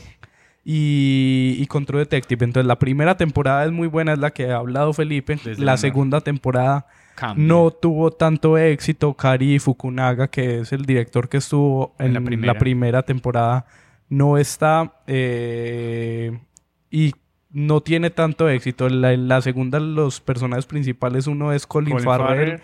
Pero yo esa, yo por ejemplo la temporada la empecé a ver y la abandoné como al cuarto capítulo porque no iba para ningún lado. Nos, nos mintieron Y no era después tan- de lo que nos prometieron. Pero ahora, en 2019, 18, 19. lanzan la tercera temporada. Ya van cuatro capítulos. Van cuatro capítulos y, y la... La promesa Es- fue esa. Sí, Volver. ya Volver es escrita completamente por, por Nick. Nick. Pisolato, que lo, la segunda temporada no todavía ha sido escrita por él. Y el protagonista ese es, es Mahershala Ali, que es el, el actor afroamericano que ganó el Oscar por Moonlight, eh, que es muy buena. Y tiene muchos puntos en común con la primera temporada. Yo sí la he visto. Sí. Voy al día en esta, En la serie. temporada 3. Si vuelven como a la fórmula del- de la primera temporada, le meten otras cosas. Es un, es un caso de dos niños que desaparecen. Y Exacto, es otra un, es un, otra vez un caso policíaco, una pareja de policías y como decía Pipi ahora, también se mueve entre diferentes líneas temporales del caso, cuando sucede el caso, el futuro y Y eso le da mucho poder también a- al, al televidente empezar a sacar deducciones, a empezar a sacar como a pensar, eh, A ir armando el ir caso en la armando, cabeza, En la primera y en exacto. la tercera, bueno, en la, es que en la segunda sí se descachan mucho en muchas cosas, pero en la primera pasaba eso, que vos tan cuando cuando encuentran el- la primera vez algo, entonces uno siempre está reflexionando, y uno, pero eh, y como para ir cerrando, creo que vale la pena mucho verse la primera temporada, la segunda también darle la oportunidad más allá del cuarto capítulo y llegar a la tercera también como viendo estas series. o ver simplemente la- las la- temporadas que lo enganchen a uno, como eso antológica, puede Sí, uno ver, ver tranquilamente, tranquilamente la solo la tercera, primera, la o- tercera. O, la tercera, la puede Pero uno ¿cuál es empezar la a ver. buena? La primera. La primera, primera. es La primera temporada la- con Roxy, con Marty. que la son- buena. La, la que está en este culto. momento es la tercera que, pues si tenés ahí. HBO como Felipe, empiece a ver Carlos y si, si lo engancha, bien. Y la recomiendo porque de principio a fin, por la ambientación, que es ambientada en Luciana, como en estos lagos y en estas cosas perdidas, donde hay bosques, donde se pierde la gente en Estados Unidos, porque hay cosas satánicas, el tratamiento de la imagen, la fotografía, el tono de voz de los protagonistas. Una serie densa y que necesita que el espectador esté siempre con los sentidos alerta. Para ellos es la premisa era que se judiera el espectador en todos los sentidos y no les importó esos ocho Y- capítulos. Y pasa. Y hasta el final. eh, musicalmente también, como siempre, eh, exquisita. El playlist, tanto el cabezote como durante el- el- los capítulos, son muy, muy brutales. También la canción final. Y vamos a escuchar el, Con el cabezote, cabezote de la primera temporada de de True Detective. eh, Disponible en HBO. y HBO Go, HBO Go Latinoamérica, HBO Go. Ya, Más, dejado H- villanos. Se fue.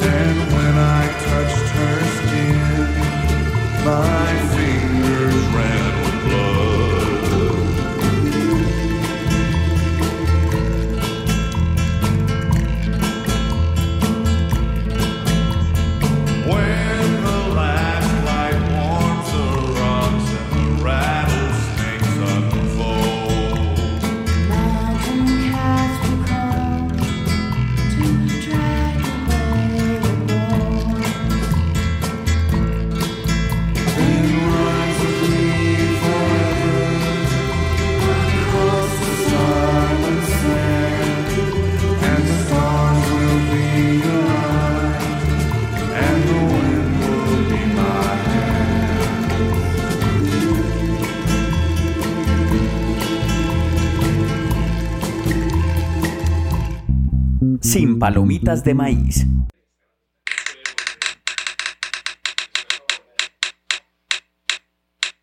Y ahora eh, quedan dos opciones en la ruleta. Una es Juanse, nuestro invitado, y la segunda es el corresponsal.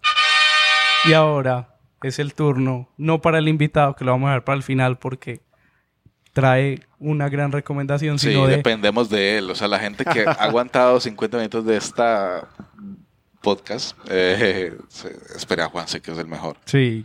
Y desde París, Francia, un amigo, José Alejandro Pérez, va a hablar de Sex Education, una serie que Netflix lanzó hace poco, las primeras semanas de 2019. Es una serie británica original de Netflix que habla, como su título lo dice, sobre sexo. Y ahí está el audio desde Francia de José Alejandro. Bueno, buenos días, buenas tardes o buenas noches. No sé en qué momento se irá a escuchar esto que, voy a decir. Bueno, eh, mi nombre es José Alejandro Pérez Betancourt y me gustaría hablar o tratar de decir eh, algo sobre una serie que consumí con un gusto especial en los últimos días y es Sex Education.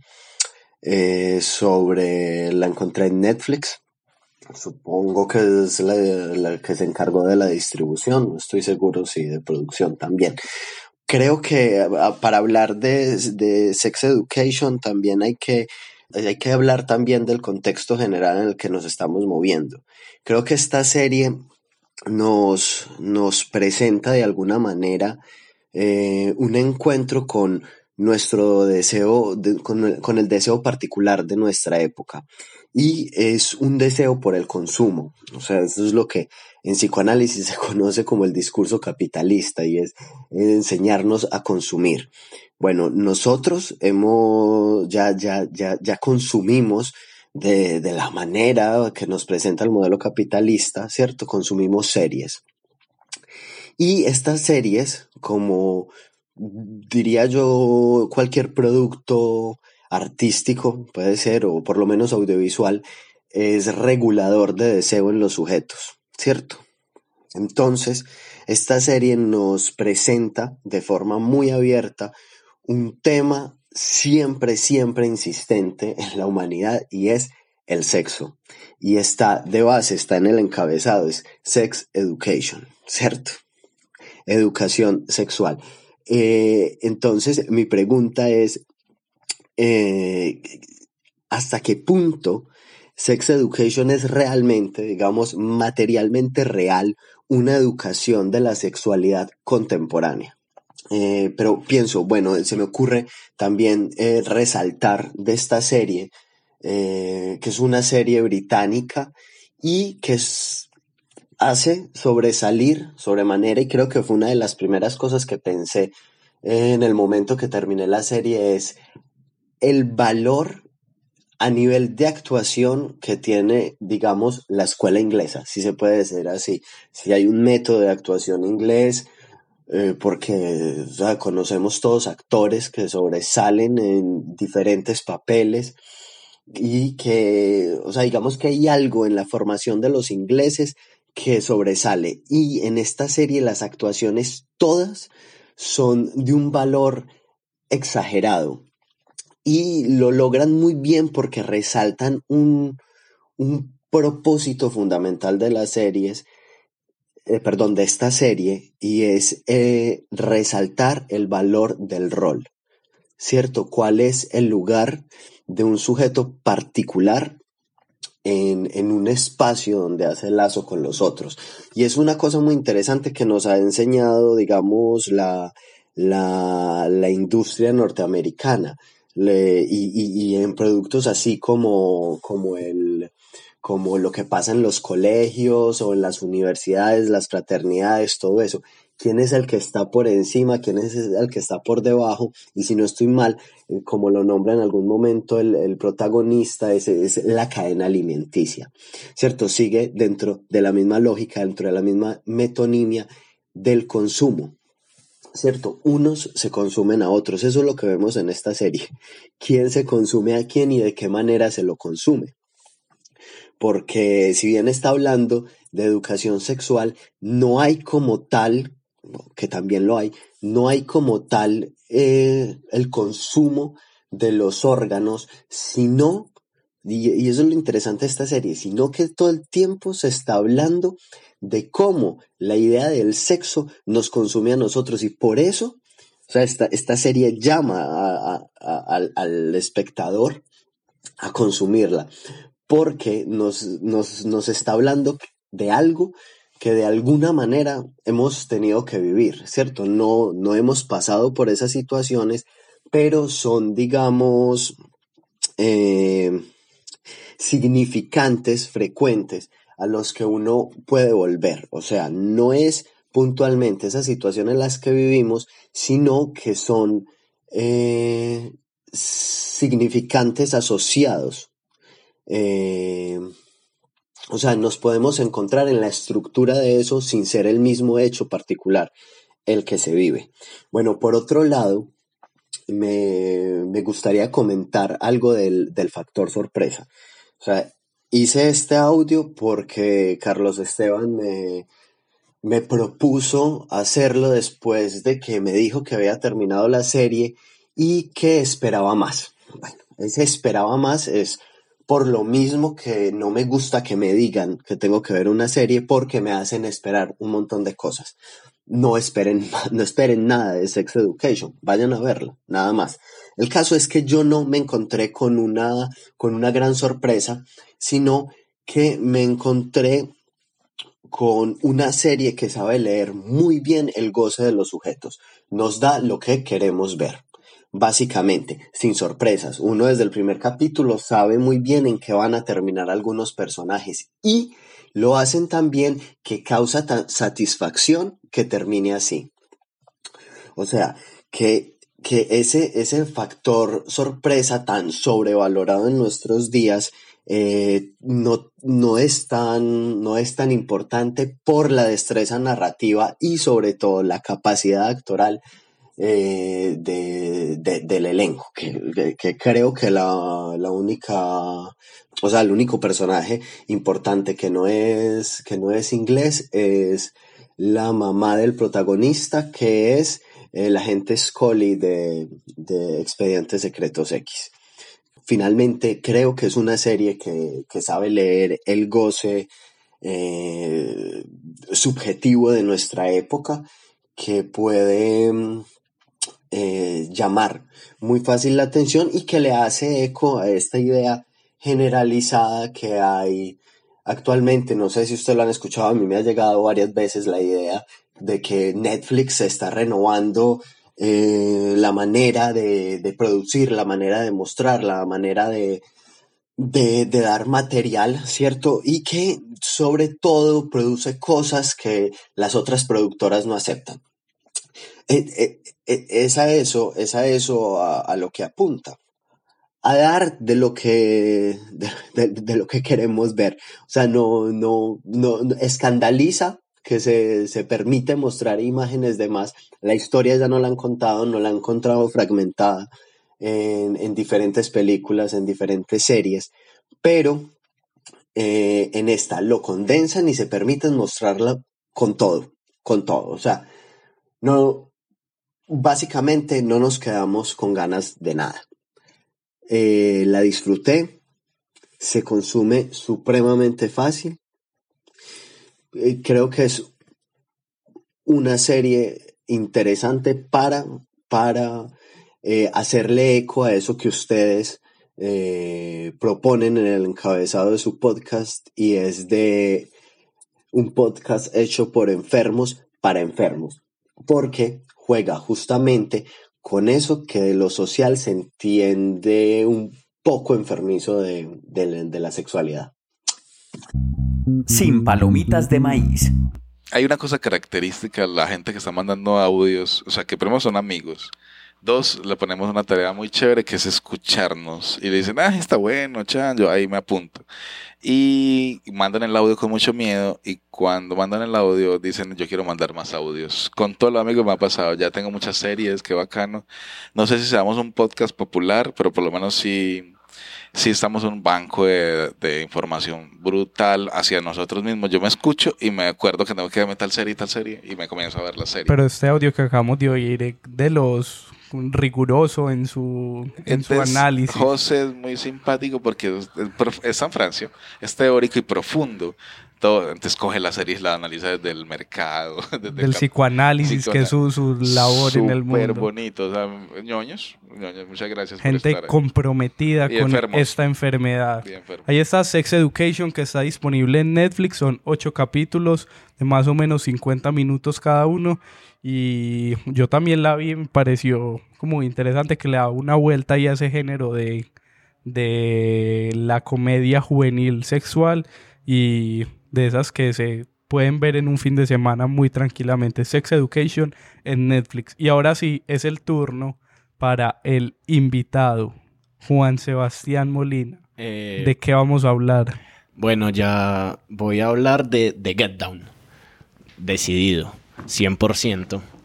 Y The Get Down es una serie de Netflix. Y es una serie de Netflix que es muy bonita porque sale de un documental que se llama Rebel Kings, ¿cierto? Pues es como la base, la base como teórica, pero dentro de toda la teoría está el Bronx de los 70, ¿cierto? ¿Qué pasa en el Bronx de los 70? Que en, esa, en, esa, en ese caos que significa vivir en Nueva York, vivir en los 70, vivir en el Bronx, vivir en una zona que está invadida por latinos, que está invadida por negros, que está llena de cosas, hay violencia, hay un montón de situaciones religiosas y hay un montón de gente creando cosas para salirse de ahí. Y entonces, ¿qué pasa con The Get Down y qué pasa con, con la vida de esto y, lo, y qué pasa con el Bronx? Es que se empieza a llenar de color, se empieza a llenar de vida y nace una cosa que hoy sigue dando Lidia, que es el hip hop. ¿Cierto? ¿Qué pasa, qué pasa con, The Con Get todas Down? sus variantes, pues que Sí, no todas es sus solo variantes. como hip hop y pensar en la música. Y pensar que- solo en el rap, sino que es pensar en el hip hop como los cuatro elementos, que es el vivo y el, el graffiti, el DJ y el MC. Y el baile, ¿no? ¿Cuál es Por eso el b-boy. Vivo. El b-boy, que es el, el, break, el breakdancer. El breakdance. ¿Cierto? ¿Qué pasa con, con The Get Down? Que es una historia de amor muy bonita, porque es la historia de amor de un chino que se mete en peliculado a escribir canciones y está enamorado de escribir canciones y, y escribe poemas. Antes de escribir canciones, escribe poemas. Y el man escribe poemas y un día se le aparece un man que es leyenda en el barrio que se llama Shaolin Fantastic. Y ese man de Shaolin Fantastic es un ladrón. Y ese man como ladrón es un man que roba cosas desde discotecas hasta carros. Y el man tiene un sueño y es ser DJ. Y cuando sueña con ser DJ se mete en el, en el parche de un loco que es una leyenda del hip hop que se llama Grandmaster Flash. Y Grandmaster Flash es considerado uno de los tipos que funda el hip hop como DJ. Y el man le enseña a mezclar. Y cuando el man le enseña a mezclar, este man le dice al otro que, uy, usted escribe poemas, es una chimba. Entonces yo le pongo música a sus poemas y empezamos a, a hacer nuestras batallas y a, y a tocar nuestra música. Ahí, ahí, ahí empieza a narrarse la historia y empiezan a pasar un montón de cosas porque al- al- a la par del hip hop viene todo lo que es la música disco y viene toda la- todo lo que es el funk y cómo lo viven en Nueva York y cómo están todos esos, esos, esos bares pesados con la mafia neoyorquina, con los, con los guetos, con las con las, las, las, las guerras y la violencia que tienen todos, todos los negros y que tienen todos los latinos, esas diferencias raciales, ese, es, todo ese rencor adentro de una ciudad que siempre los aisló, que siempre los mandó lejos, y estos manes empiezan a romperla con, a punta de música, ¿cierto?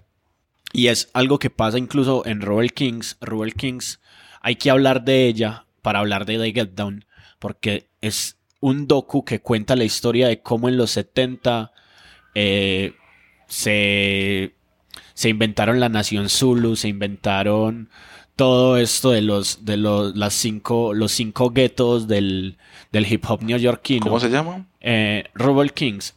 Ruble Kings. Y, y cuenta la historia de cómo las pandillas de rap acabaron la violencia en el Bronx. Y cambiaron las, las batallas de, de balaceras, de encontrarse en los puentes a darse bala por Sí. batallas de baile, de DJ y de MC. Que es- entonces es la base para The Get Down, porque The Get Down es constantemente una batalla personal del, del personaje principal que es Zeke, que es un personaje muy bonito porque también tiene, tiene pues la representación de un, de un rapero muy famoso que en este momento se me olvida el nombre. Pero que es un man que, que da como las entradas de ya estoy grande, pero vean cómo empecé. Y entonces está como ese, ese voy al, al futuro cuando ya soy un rapero consagrado, pero mírate, pero mis letras siguen hablando de lo que fui cuando era pelado.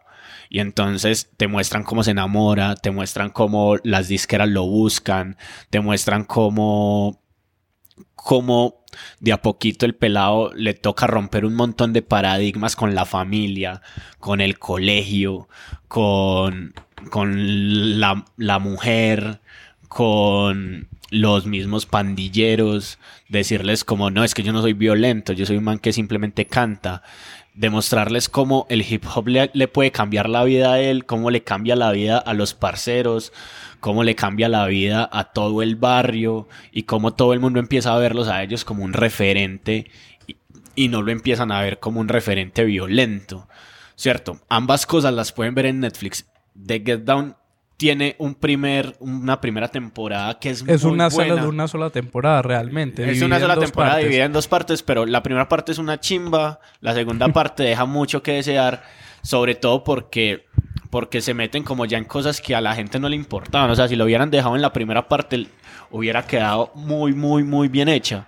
Y ya la segunda parte fue como, como una continuación, pero que no le aportó nada a la vida. Algo así como lo que pasó con La Casa de Papel. Me disculparán los fanáticos de La Casa de Papel.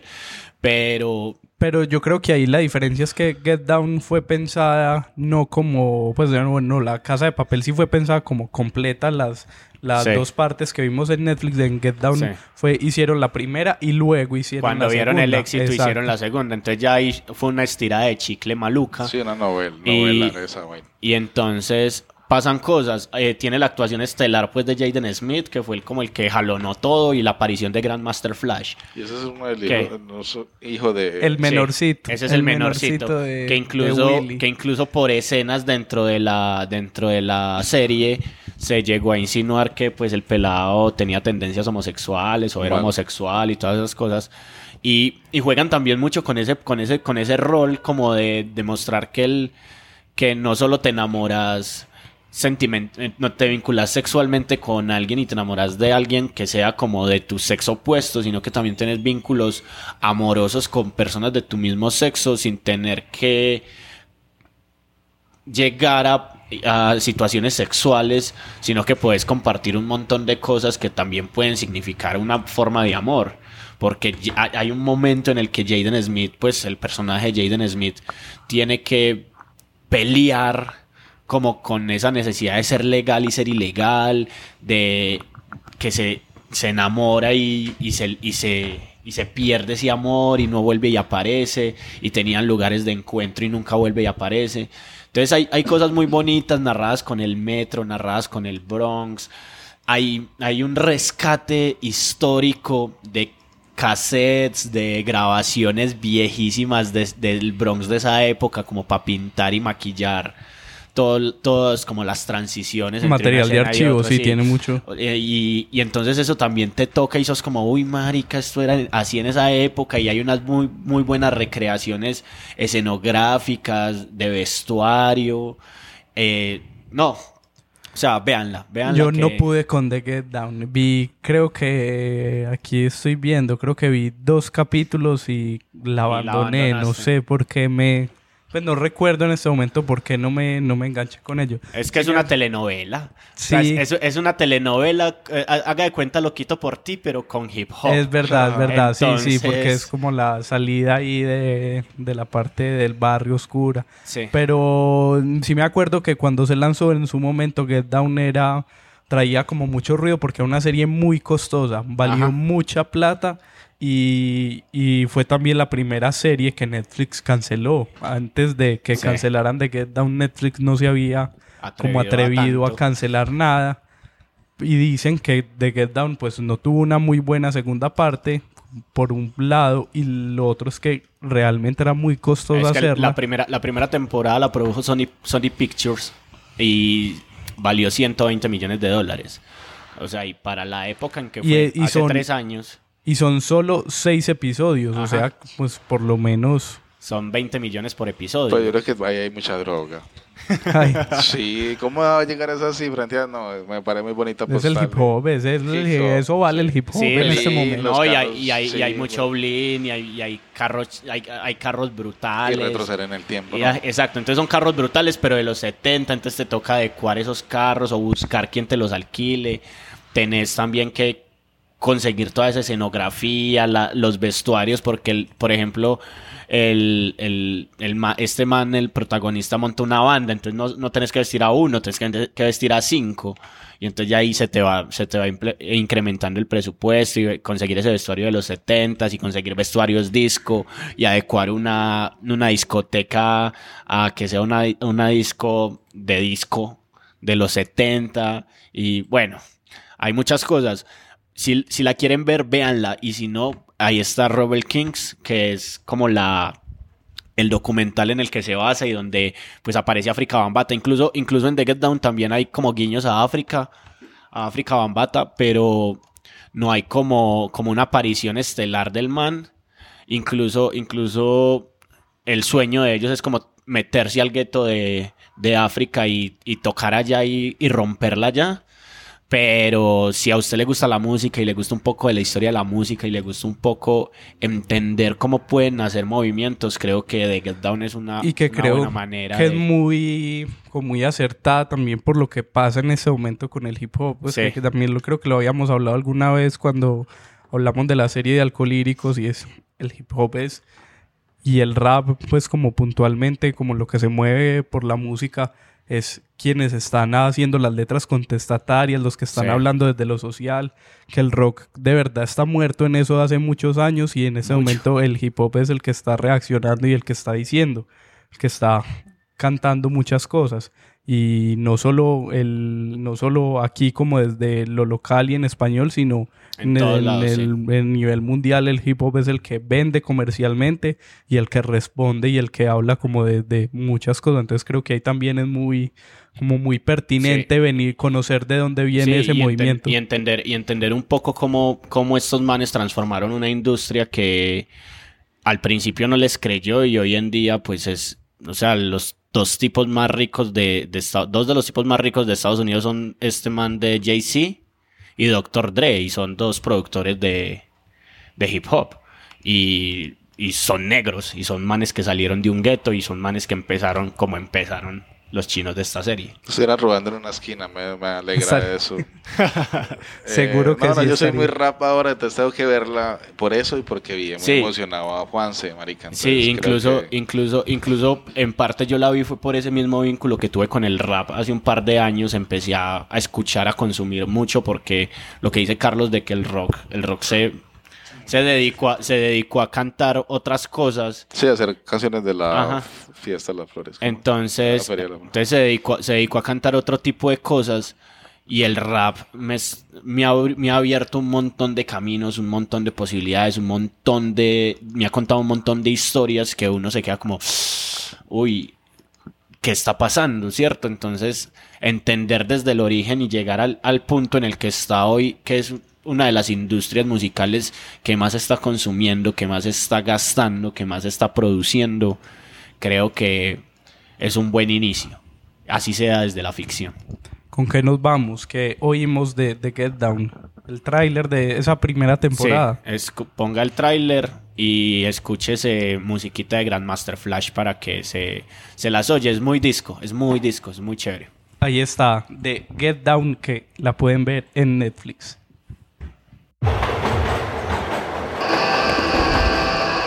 True as the night turns black, this ain't no fairy tale. But I won't quit. Can't you see what I could be? A possibility. With just a little courage, you could really be something. I got courage. Let's take a trip back. Back in the time, 1977. It was maximum crime. You're a natural wordsmith, man. You working for drug dealers. You ever thought of quitting? This ain't Disneyland, this is the Bronx. Dream right, but it seemed like nothing found me but trouble. I see the light, it's right there at the end of the tunnel. Y'all pushing me to be who you want me to be. Nobody's asking what I want to be.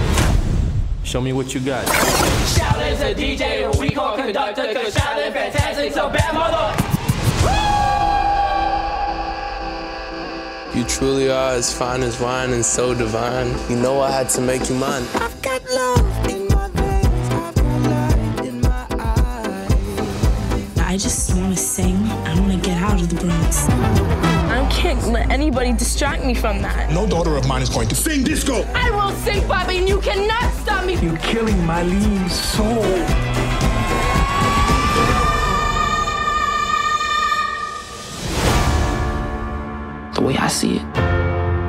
Of us here on this planet, and we're on a journey. And it is a mystery.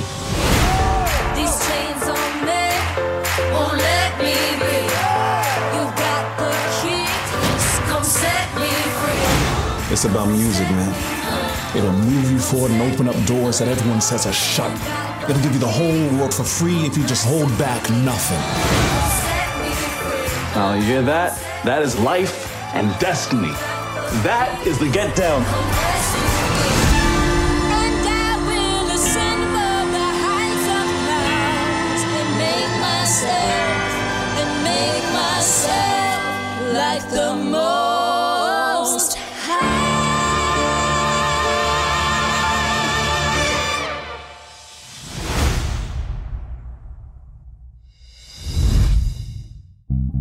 Sin palomitas de maíz.